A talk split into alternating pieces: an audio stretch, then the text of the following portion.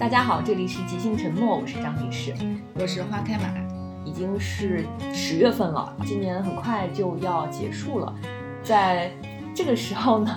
我们又再一次的坐在这里，准备聊一聊工作的话题，看看大家这一年都完成了什么样的工作，取得了什么样的成绩，是非常讨人嫌的一个问题。主要是因为花开马最近呢，呃，他又重新回归了自由。嗯，对，从从短暂的工作中又脱离了，嗯，恭喜你。对我们这期其实聊的一个契机，就是我在短暂上了今年上了三个多月班之后，又马上要开启不上班的日子。然后我发现不上班真的是，就是一旦你打开了这个盲盒，你关不上了。就是大家都经常会听到周围的人说不想上班，不想搬砖，呃，但是很多人呢就。在这种大环境不太好的情况下，又不敢轻易的辞职。几年前吧，还会有看到在网络上看到有很多人就突然说走就走，说辞就辞，纷纷去了什么大理啊这种这种世外桃源的地方。但是今年我看到的新闻就是说，呃，哪些互联网大厂的辞职去大理的那些人。每个月赚两千块，纷纷又回来，又都回来搬砖了。对，就是说在大理活不下去。这个之前还会有那种什么逃离北上广之类的这种，嗯嗯，但是其实互联网的环境也没有那么好，然后还我们还面临着，就是现在大家都不愿意花钱赚钱，也没有以前那么有盼头的这种情况。嗯，花开马呢，竟然有勇气在今年从年初到六月份，就有半年的时间没有工作，然后上上了三个月的班之后，又开启了这种自由的生活。你到底是怎么想的？我先说一下，就现在的生活背景吧。我觉得之前其实是在很多媒体上，就是会就会描摹一个图景，就是不上班会有多好，然后去大理这个那个的那种。但是其实怎么说呢？我觉得做不上班的这个决定，其实并没有那么容易。然后现在有一个背景是说，尤其这几年嘛，国内其实就业环境不是很好，因为整个世界其实经济都开始下行嘛。呃，互联网公司也会接二连三的裁员啊，像我之前的公司，我今年听说他们又在，反正所有公司都在就是三番五次的裁员，所以好多人其实是有些人是主动离职的，有些人其实是被动的，只不过是说现在大家都比较适应被动裁，毕竟还还能拿个大礼包嘛，这个形式了。嗯，感觉不上班的人也不少。因为我有一天上午的话去上瑜伽课，我发现上午上瑜伽课的人比我晚上去上瑜伽课的人还多，就不上班的人非常多。有没有可能人家可能上的那个班是上午不上的？就是反正我当时看到还挺惊讶的。然后我自己的话，我上半年确实从一月份到六月份都没上班，整整是半年。我上一份工作是从七月二号七月初才开始上班的。然后现在也才三个多月，然后不上班，我自己整体感觉其实挺爽的。就是你每天不用写周报，然后不用搞年终绩效、年末绩效，不用给自己打绩效，也不用再给别人打绩效，也不用再给别人去绩效谈话。我觉得这对于我来说是非常大的解放，也不用开那么多冗长的没有意义的会。我因为之前我们也是在互联网工作嘛，就你很多事儿你真的是下班来做，因为白天就是一直接二连三的会。对，我记得我刚刚去到现在这家公司的时候，我有跟花海马吐槽，说我每天要开好几个会，然后花海马说你们公司就是个会务公司，因为我之前在你现在公司也待过，当时我们就吐槽说啊，这家公司就是一个会务公司，真的每天都要开会，但是你说这些会有什么用吗？还是有用，但是我用处没有那么大而已。对，所以我是觉得。呃，不上班之后我就远离了这些事儿，其实我开心很多。还有一个很明显的事儿就是，呃，让我很开心就是，我觉得不上班之后会远离那些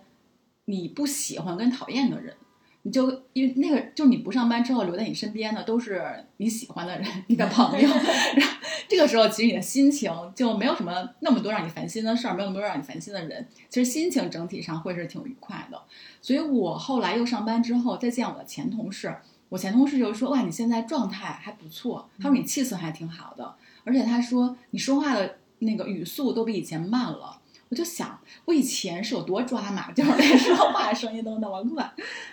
嗯，但这个的话是一个比较直观的感受，所以我现在就是上了三个月班又不上了之后，其实我又挺轻松的，因为你不上班半年，然后现在又上了三个月班，真的又发现就那熟悉的感觉又有一点，就上班真的挺烦的。不上班是挺好的，这是完全脱离现实情况来说的。但是现实情况是说，你又有生活压力、生存压力，同时我们还是一个社会人。社会人的话，你就有很多嗯身份，然后你会有一些，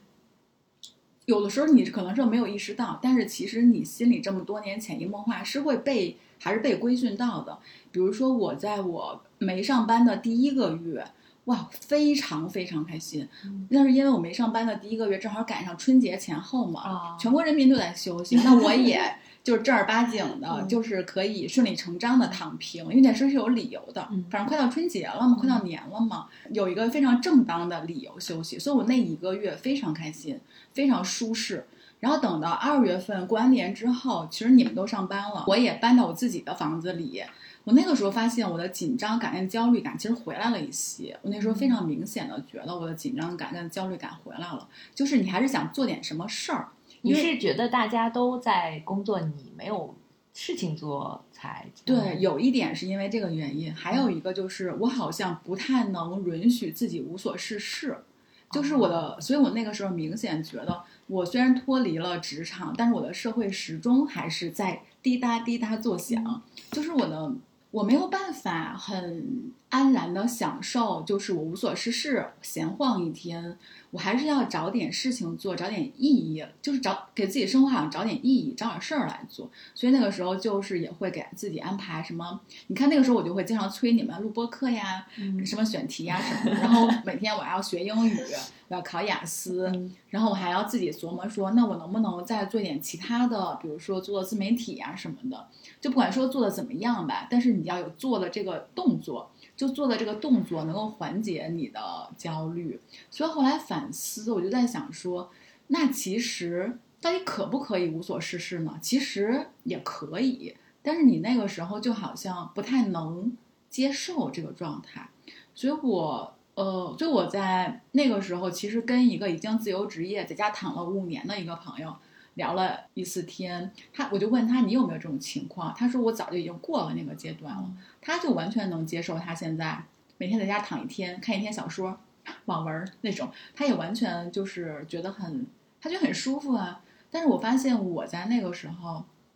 就做不到这样，我是觉得，嗯。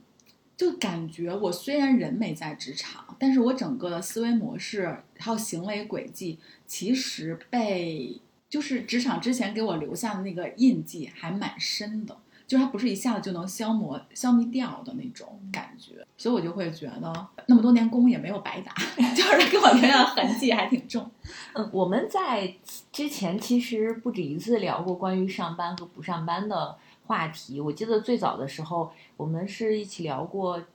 一期叫“谁没事儿爱上班儿”，嗯嗯，然后当时好像还引起了非常多人的共鸣，就是大家那个时候应该是二零二一年吧，就在几年前，嗯，大家就都纷纷表示其实是不太想打这份工的，因为我没有经历过你这么长时间，就长达半年。我甚至可能最长的时间是一个月，我觉得就已经很长了，就是在工作和工作间隙休息。然后我一直觉得我可能是一个没有什么安全感的人，就我很怕，我怕的不是说我不上班了之后没有事情做或者是什么，其实我非常嗯喜欢待在家里，我我属于那种就是呃一个人可以获取能量的那种，而不是说那种异行人，就是从需要从外面获取能量。我我可以在家里待一个月，就确实也曾经在家里待一个月不出门，然后每天生活很规律。但是我我是需要生活就是有有一定规律的，比如说早早晨起床该吃早饭，然后午饭晚饭，然后在这中间我可能会有我自己喜欢做的事情，看书啊或者看电影啊。是有你自己的节奏。对，就是有自己的生活节奏是有规律的。就这种情况下，我是非常舒适和自在的。呃，不工作我觉得很好。我也没有因为这种事情焦虑，我可能觉得我唯一的焦虑是经济上，嗯，就我很怕失去这种掌控。就如果我没有钱了怎么办？我觉得嗯好多人其实之所以说，虽然我们每个人心里，嗯你问十个人里面可能有九个都说不想上班，嗯但为什么但为什么大家还都在上班？我觉得好多人其实都是出于经济上的，有可能有一大部分出于经济上的考量，还有一部分会出于说一个社会身份，因为你有份工作，它其实给你一个比较体面的，可以向外讲的一个社会身份。关于这种就是外界人的看法，对于我来说，我好像没有那么，嗯，我我唯一的就是担心经济，就是我我很担心，如果我这个时候我不考虑这个，可能有钱，但是我也不会花很多钱嘛，就只是正常的你能够生活的话，我也不想上班。但是，嗯，你现在可能因为有更多的这方面的压力，你就要想，嗯，一定要让自己不要走进那种窘迫的境地。就比如说突然冲动的辞职了，那可能又要很狼狈的去。很匆忙的去找工作，就是好像希望一切能够你自己可以掌控，哪怕是你想换工作，也是你可以掌控的那种。我可以选一个相对我还算满意的工作，这样子嗯，就不要说提，其实就是我已经提前预知了那个呃，比如说我找工作可能都不太容易，因为你你年龄也也是一方面嘛，就是可能找不到比现在更好的呀，或者跟现在差不多的呀。然后你就匆匆忙忙的，因为不想上班，你就辞职了，然后你就开始进入了那种，我如果不找工作，房贷下个月没有了，我没法还了，呃，那我就要迅速的找，但是又一时半会儿没有更好的，因为我周围确实也有一些认识的人，他们是因为这种情况没有合适的工作，就就是不是很合适的又不想做，但是时间拖得久了呢，就勉强先做着一份。觉得不太不那么好的，好像比之前差一些的这种，那慢慢的又在去找，在不停的在找，始终自己不满意。就是我觉得这种状态好像让人嗯，不是那么嗯，对，我觉得是因为对于很多人来说，上班其实是一个比较便捷跟稳定的，就是可以获取有规律性的每个月都领到钱，它其实是一种保证。但另外，你知道，我也在想说，就是，嗯，我觉得它是一个客观，确实是就是现实是这个样子的。但有没有其他的可能性或者缝隙呢？因为我不上班的时候，我发现我其实真的花不了多少钱。嗯，呃，这个前提是说，比如说我在北京是没有房贷的，或者我北京的房贷我已经存出来了一笔。嗯然后这个时候，如果我只是生活的话，其实我我确实发现花不了太多的钱，而且，嗯，我在不上班那六个月的时候，有一个感觉，就是我发现我其实没有那么多需求，就没有那么多想买的，然后反而是我这三个多月上班了之后，我对比着，我就我观察我自己，把我自己当成一个样本来观察的时候，我发现我一上班了之后，我花钱我就会不过脑子，真的非常明显。我上班的时候，我真的买东西，我不咋想，钱就花出去了。嗯但是我不上班，我稍微想一想，我就知道这个东西不是我需要的，我就不买了。你是因为不上班的时候你的收入变少了，所以你要考虑到你手里的对，可能潜意识里面就会这么哦来考虑，你就会发现说，哎，好像我都不需要花太多钱，我也能，起码生活质量也没有下降。我觉得人就是可调自自我可调控的一种动物，就是他知道该在什么环境下怎么样适应这个环境和生活，所以这样看来，上不上班其实都是可以的，只不过就是看你自己是不是能够接纳这个。就是有很多人他是担心外界，比如说我要跟别人介绍我的社会身份，我发现了就是人还是社会性的动物，因为我我在观察，比如说我周围的人，或者是呃我自己在想，如果我不上班，我就发现大家为什么到了一定年龄想辞职，就是像比如说至少像我们这种八零后，甚至是更往前一代的人，他们没有说上两年班儿辞职的，嗯就是你有观察过这个年龄阶段吗？但是九零后、零零后就是有那种一言不合就冲动辞职，很就是大部分可能在刚毕业，像我们这种就是刚毕业，可能做了一两个月觉得不合适，迅速辞职，然后再去找。但是很少有在那种比如说三五年这种情况下冲动辞职，因为可能我们那个时候确实还有那种稍微上升的空间，就是你进入到一个行业、一份工作，你稍微努力一点，是有奔头的。对，你是可以看到你的那个往上走的那条路的。这个时候大家都很有希望，然后哪怕我受在工作中受一点委屈，好像也是可以忍受的。而且我觉得我们这一代真的是很能忍的，对吧？就是还还是挺能忍的。我觉得八零后真是职场最好用的一对人。然后，所以就是我们可能会工作到三十岁、三十五岁，甚至四十岁，在这个年龄，就是很多三十五、四十这这个年龄段，很多人就会选择辞职。但是这种辞职，我后来发现，好多人辞职去创业了。嗯，我觉得他们其实是不想再给别人打工了，他并不是不想上班了，他是觉得我到了这个年龄了，我没有必要再去看别人的脸色了。那我想让别人看我的脸色。我有一定的，我手里有一定的资源，我也了解了我所在的那个行业，我也积累了这么多资源。那我了解了他的运作模式，我是不是可以考虑自己来当老板？对，很多人其实包括像我之前的老板，包括像像我爸爸，嗯，年轻的时候也是他不想受人约束，是他想自己说了算之类的这种，就是他其实还是想要自由。就很多人也是想要自由，我不想在上下班打卡。嗯，所以很多你看那种创业公司就是我们不打卡等等的这一些，就是很很自由的一种很灵活的工作模式。就很有很多人他其实是因为就是到这种社会环境，他的社会身份的转变。那至少你到了四十岁，可能人到中年，我至少是一个小老板。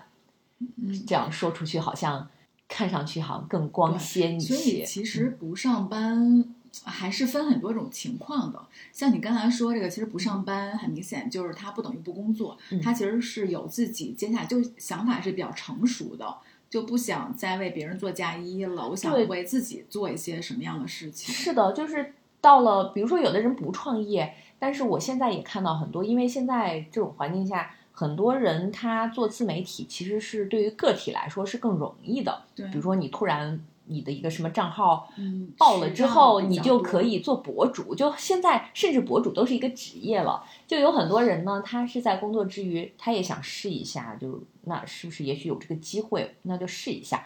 有些人就是，比如说辞职之后，他要专门做这个。嗯，年轻人可能可选择看似不太，他们的那个职业上升不太通了，但但是他们好像。又多了新的可以选择的，而且九零后、零零后他们可能会更自我一些嘛。我我不太确定啊，我觉得可能会自我一些，就是如果我不高兴，我就可以不给你打这份工。对，我觉得说不想就真的不上班之后的生活形态，其实比上班的生活形态要丰富非常之多。对，但是呢，就是这样总结下来看，就是。社会化的动物就不是说在家里待着啥都不干，还是会从事一些所谓的工作，只是你不再为别人打工了。那我觉得这不都一样吗？但是现在就之所以，比如说我有时刷小红书，就会看到说很多现在有一个热帖，就是工作本身是没有意义的。然后很多人就还是会探讨这个问题，然后包括很多人会吐槽自己的工作，还有很多。账号媒体账号会说，有些人不上班之后他们在做什么，就会描摹一个图景。就我是觉得这个话题之所以还能成为话题的时候，就是因为现在其实主流的，就是主流的那个形态还是上班的形态，只不过是说我们现在，呃，会受困于很多现实的因素，像我们刚才说的就业环境啊，还有就是很多毕业生可能一开始你就真的没有那么多就业机会，你找不到工作，还包括现在。零零后、九零后的他们的性格，我觉得时代性格跟我们就是七零后、八零后就是不太一样的。我们能忍的，人家可能就是忍不了，所以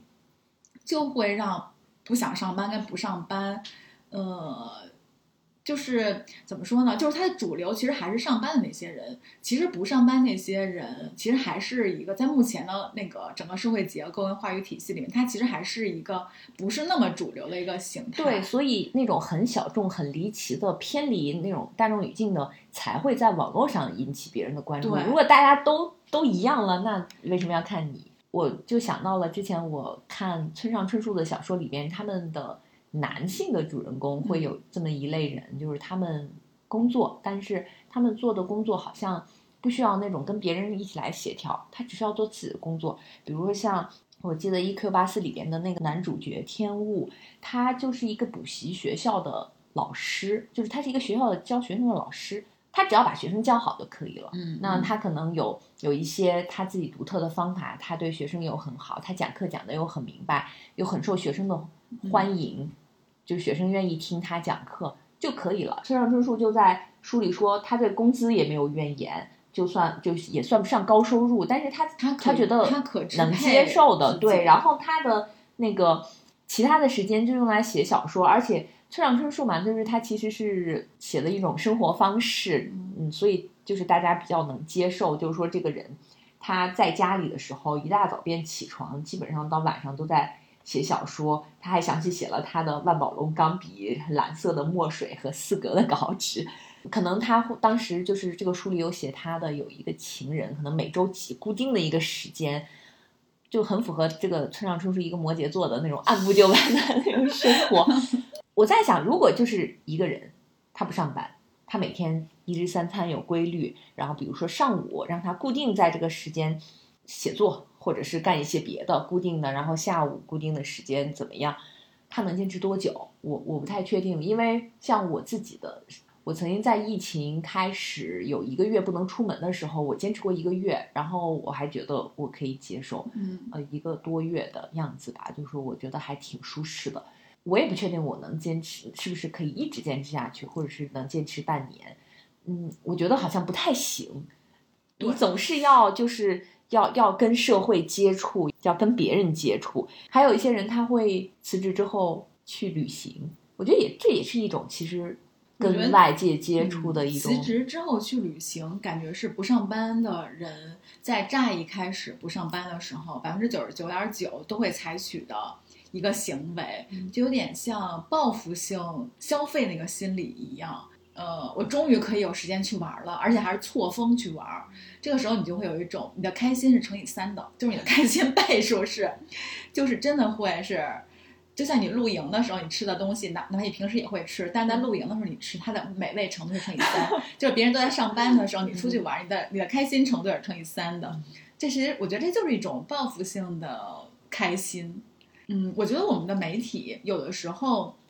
传达出来的信息其实是会有些片面的，但这也无可厚非，因为任何信息其实本身都是片面的。但是真实的不上班的生活，其实比我们想象的，我觉得要复杂很多。你就像我自己吧，我之前会认为我是一个完全百分之百能独处的人，但是当我不上班了之后，而且我是搬到北京旁边的一个县里，就我家，嗯嗯我没有，当时我没有住在北京，因为北京的生活成本太高了嘛。我就发现，当我在第五个月跟第六个月的时候，我有一种很强烈的寂寞感，就是我那次突然发现，天啊，我我也竟然也会寂寞，然后就是那个时候，我竟然我的感觉就是，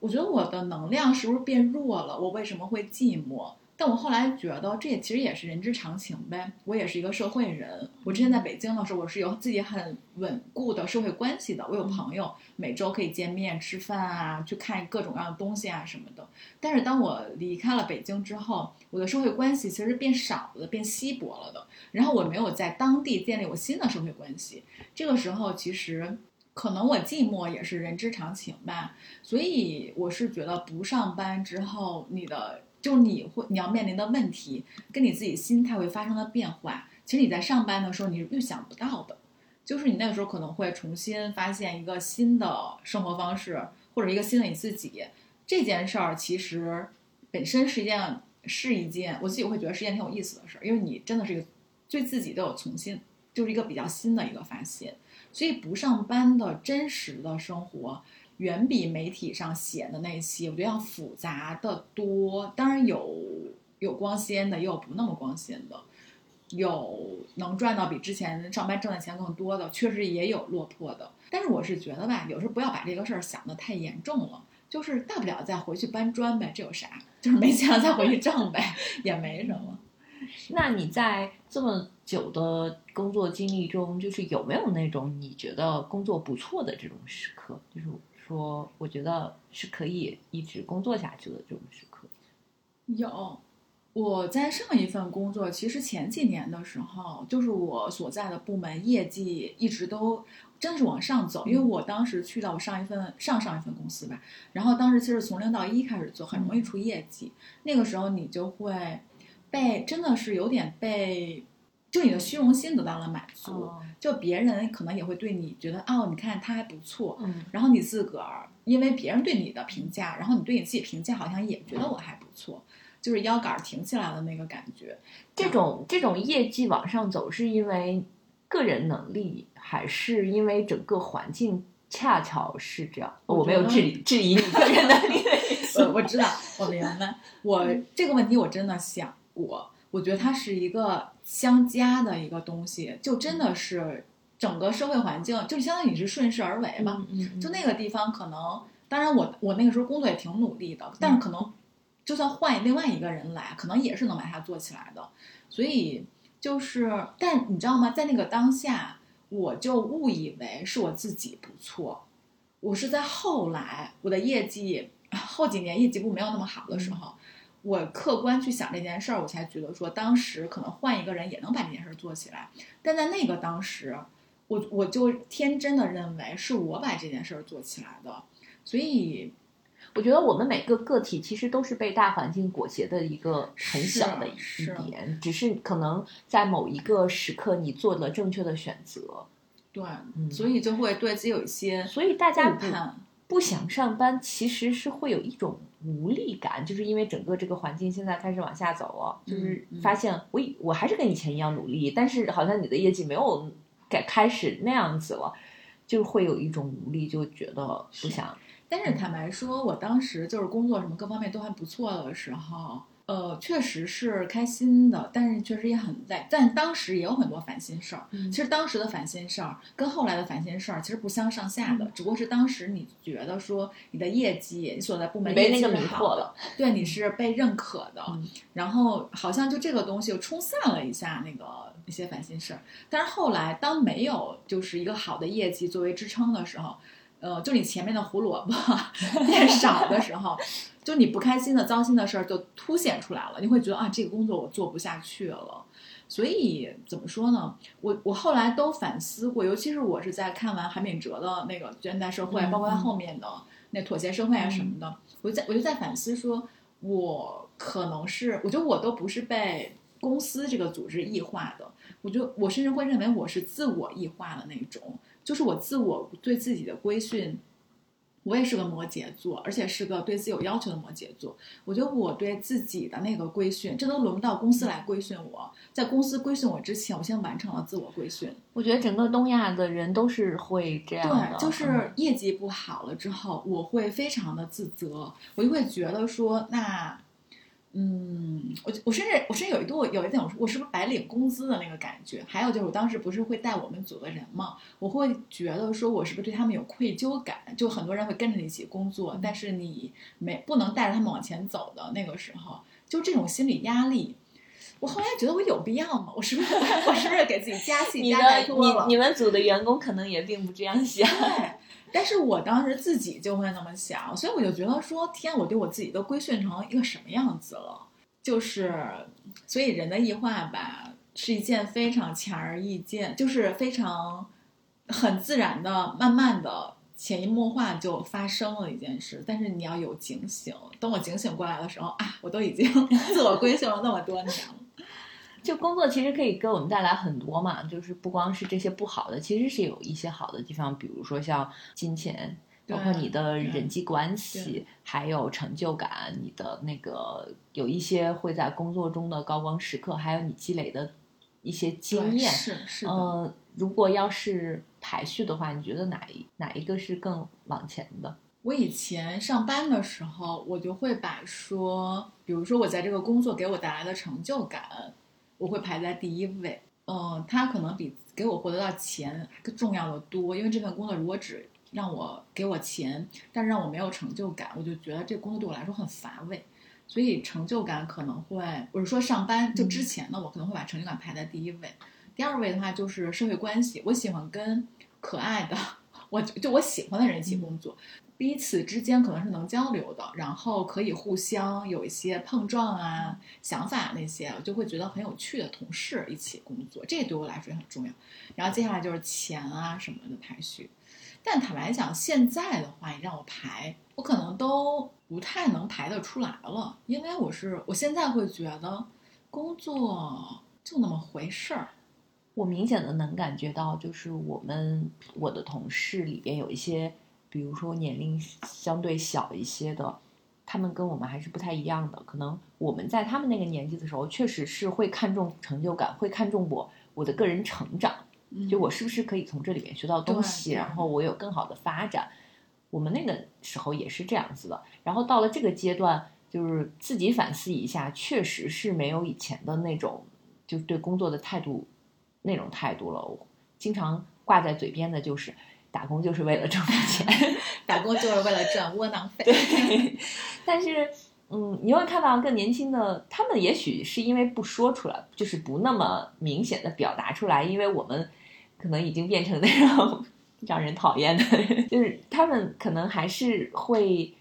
眼睛里面是有有那种希望的那种光的，他们还觉得，嗯，我是可以。做很多东西，我我我可以学到这些东西都是我自己的。可能我们在年轻的时候也是这样。我现在也会反思，说我是不是要还要继续保持那种状态，而不是现在就是突然冒出来的这种打打工就是挣份钱的时候。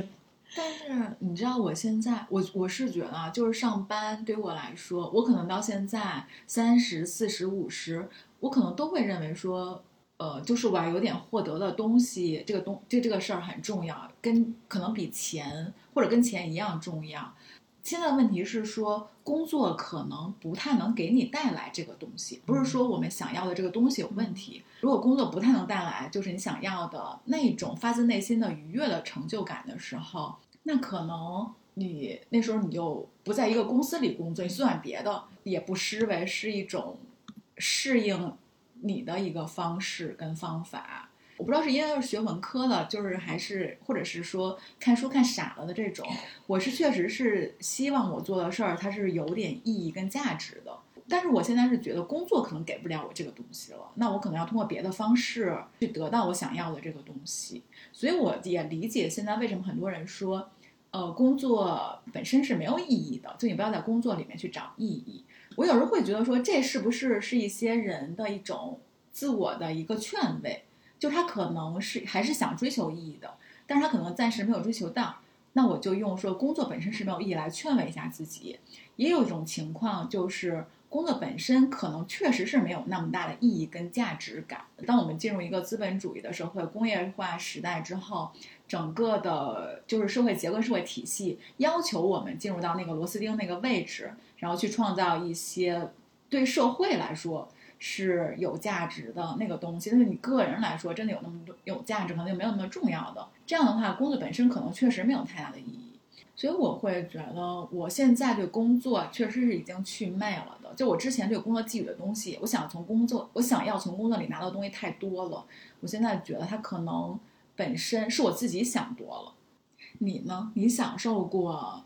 就是因为我们其实都已经工作很长时间了嘛，而且你也不像我，你还没有过那种 不上班，就真的是不上班的生活。你在你漫长的打工经历中，你有你有享受过打工的有那些时刻，是你觉得你享受就上班的这个状态的，还是有的。嗯，当你的努力看到一些成就的时候，就是我觉得每个人可能当你的努力看到一些成就的时候，都会。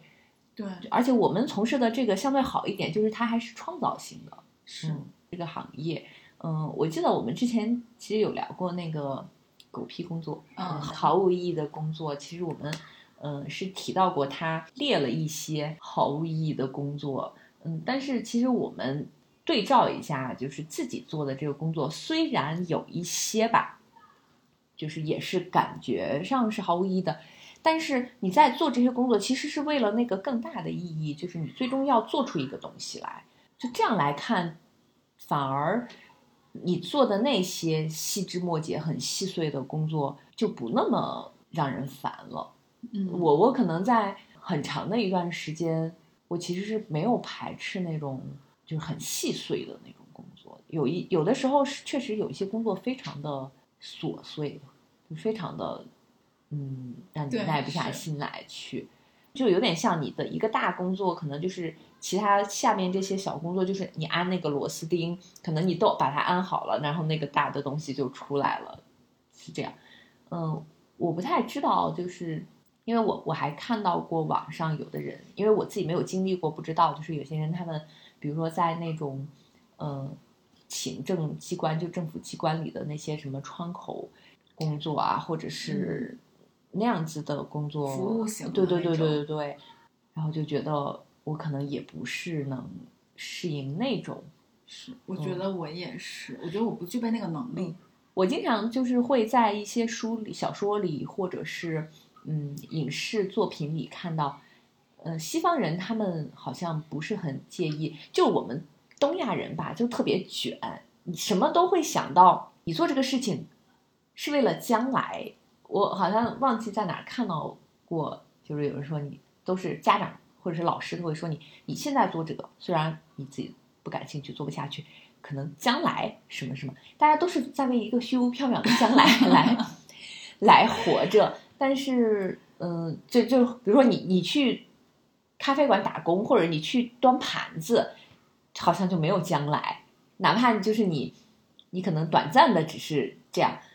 那我我在一些文学作品里看到，或者影视作品里看到的，他们会就是我就是在咖啡馆打工，然后有有一些那种老头，可能七十多岁、六十多岁，他依然是普通的那个端盘子，但他也嗯。好像做的也挺，可能是文化不一样吧，可能人家还跟跟咱们确实有一些差距，但是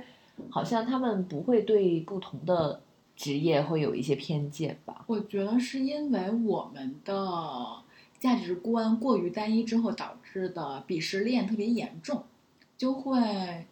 就是好像大家就会自动在脑子里面有一个价值排序，就是比如说你老师、医生就是稳定而且非有地 位嗯的，哪怕他挣的工资没有那么多，然后呢搞科研呐、那种啊什么就是也不错。但如果你真的是一个清洁工扫大街的，你就试想一下，如果你大学毕业之后你去。当然也不太可能说真的去当清洁工，但你如果去了，你就能想象你会遭遇到什么，可能跟我们整个社会的，就是目前所处的阶段有关。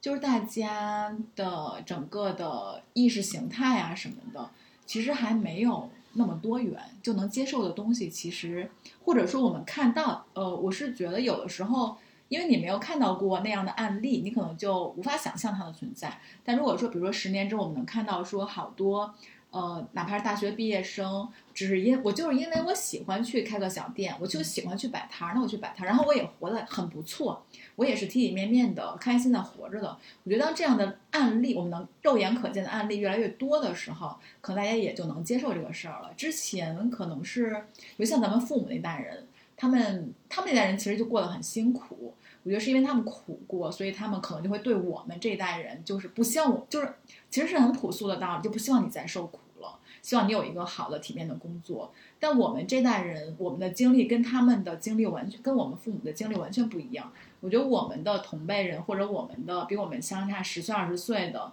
那些人，我们对他们可能就不会有我们父母给予我们那些东西，然后大家可能会活得会相对自由一些。我记得去年看过一本书叫《做二休五》，你还记得吗？记得当时就觉得那个作者他给了一套还挺完整的方案，就不上班儿，但他也不是完全不上班儿。那个人好像是一个，嗯，是一个日本的作者，他就是不想不想那种做这种按部就班的工作。当然，他们可能社会环境跟我们还是有一点点差别的。然后他住在东京，住在首都，嗯就去一个什么做一些那种很简单的零工，大部分时间是不工作的。呃，他就详细的写了，那如果我不工作，我怎么来支配我的很少的钱？就像你说的，其实不怎么需要花到钱，哪怕他是租房子，他说你可以租在郊区就很便宜，住在郊区，但是比如说要有附近有一些那种生活设施，你可以去买东西啊什么的，嗯、然后自己做饭，然后每天你要吃什么，他一点都没有因为这个吃的不好，穿的不好，然后身体也很健康，而且他还有一些就是你不花钱就可以做的运动啊什么的，就整个这个人看上去还挺 挺不错的。我跟你说，就当你没有收入之后，你会自动的发掘很多不用花钱也能干的事儿。这个时候你就从消费主义的陷阱里面 又走了出来。所以就是像我们刚开始录之前，咱们俩聊天，我在给你说我最近学打网球，然后我们就进进一步说到那个学打网球找教练上课很贵然后打高尔夫球，我我跟你说我去上过一节课，然后连那一个球你用的都要 花钱。其实也可以做一些不需要花钱的运动，去哪怕跑步对去跑步等等的这些。所以我哎，而且但是我有的时候会想啊，嗯，我们进化到这种阶段，不是就是要让自己自由更更舒适？比如说，我是可以跑步，那当我有能力去打网球的时候，我为什么还要那个？是 我因为关于工作的这个问题，我没有，比如说你们会工作到一定阶段，觉得我烦的不行，我就是不想工作，然后就开始思考这个工作的意义啊和我能做什么。我好像没有像你们思考的这么深入过，所以我有的时候会在摇摆，就是我觉得你说的很有道理，但是我好像也没有完全就是 认同你这个。嗯嗯，我觉得是，就是是这样的，就是，嗯、像我妈有的时候她就会说，像我我北京那个房子不是，我觉得有点旧，就租出去，我就自己不去住。我妈就说，人家可以去住，你怎么就不能去住呢？就是其实会有很多类似于这对，种家长会跟你说没有吃不了的苦，只有但是我的第一反应就是，如果我自己有那个条件跟能力的话，我为什么要去吃这个苦？对，但是这个只是个例子。我想讲的就是，就是你有，就是如果说打高尔夫，它能给你带来快乐的话，那你就去打。但是如果你没钱，你也不要说我也可我以找到平替。对我没钱的时候还我还去打这种，我觉得也没有这个必要啊，就不要被这些无所谓的东西绑架。然后你刚才说到休息跟闲暇的时候，其实我不上班的时候，我有一个非常明显的感觉，就是我觉得我不具备休息的能力，这真的是我不哦上班的时候非常明显的感觉。我觉得我们好像都不会休休息是嗯，因为当时在看都看不会玩儿。对韩炳哲那本就是《妥协社会》的时候，他其实已经讲到了闲暇嘛。他他的理论就是人，就是闲暇是人发展出来的一种能力，而且而且你只有有闲暇的能力的话，你才能发展出后面的哲学呀，后面一系列的这些。嗯嗯这就是像哲学什么都是。呃，随着闲暇应运而生的这种，所以他的观点就是，现代社会其实让人丧失了闲暇的能力。我当时看这个书，其实我只是看了而已，但是当我不上班的时候，我就发现我其实不会休息，是我丧失了休息的能力，我没有办法全然的去，就是真的休息。我觉得我都不是在真的休息，我的脑子，就是他不是处在那种可以自我接纳我当下状态的那个状态，而是说我虽然身体可能是看起来是休息的样子，比如说我躺在沙发上。就是什么都发呆呀、或者怎么样。但是我是觉得，在我的意识深处，我没有接受说此刻躺在沙发上可以发呆的那个我自己。我可能会觉得说，你是不是还要去干点什么？我们可能是因为我们确实不具备这个整个大的环境，包括像我们的假期非常少，所以现在很流行的那种什么特种兵式、嗯什么什么什么，对，就这不就是因为你没有那么多假，你没办法坐在那里发呆，所以我仅有的这个七天八天的时间，我就要去尽可能去多的地方。那如果我们像欧洲那样，就是一年可能有一两个月的假期，我也可以去什么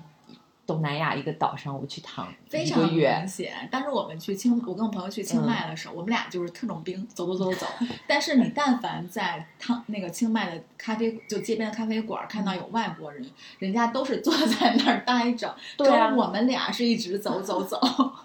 就会看到很多那种西方人，他们拿一本书在那个沙滩上躺着，确实不需要花钱呀，就是在那儿躺着晒一天，看一天书。是，而且我刚才想说的休息，其实跟你平时在上班的时候，你周末那个休息是不一样的休息。我觉得你周末上班的哇，那个我们现在这个周末可是安排的可 非常满，因为你一周只有这两天的时间，你可不得那个。但是这两天，我只是觉得说，我都觉得它不是休息，它就是你就你橡皮筋儿勒紧，你总得松一松，它就只是为了让你下一次橡皮筋儿能够勒紧的那个缓冲，其实它不是休息。但你看我，当我上半年我真的有时间去真正休息的时候，我就会我就会发现说，当我在呃我之前没有学过，或者我没有好好的上过休息这门儿，就你没有体会过真的好好的休息的时候，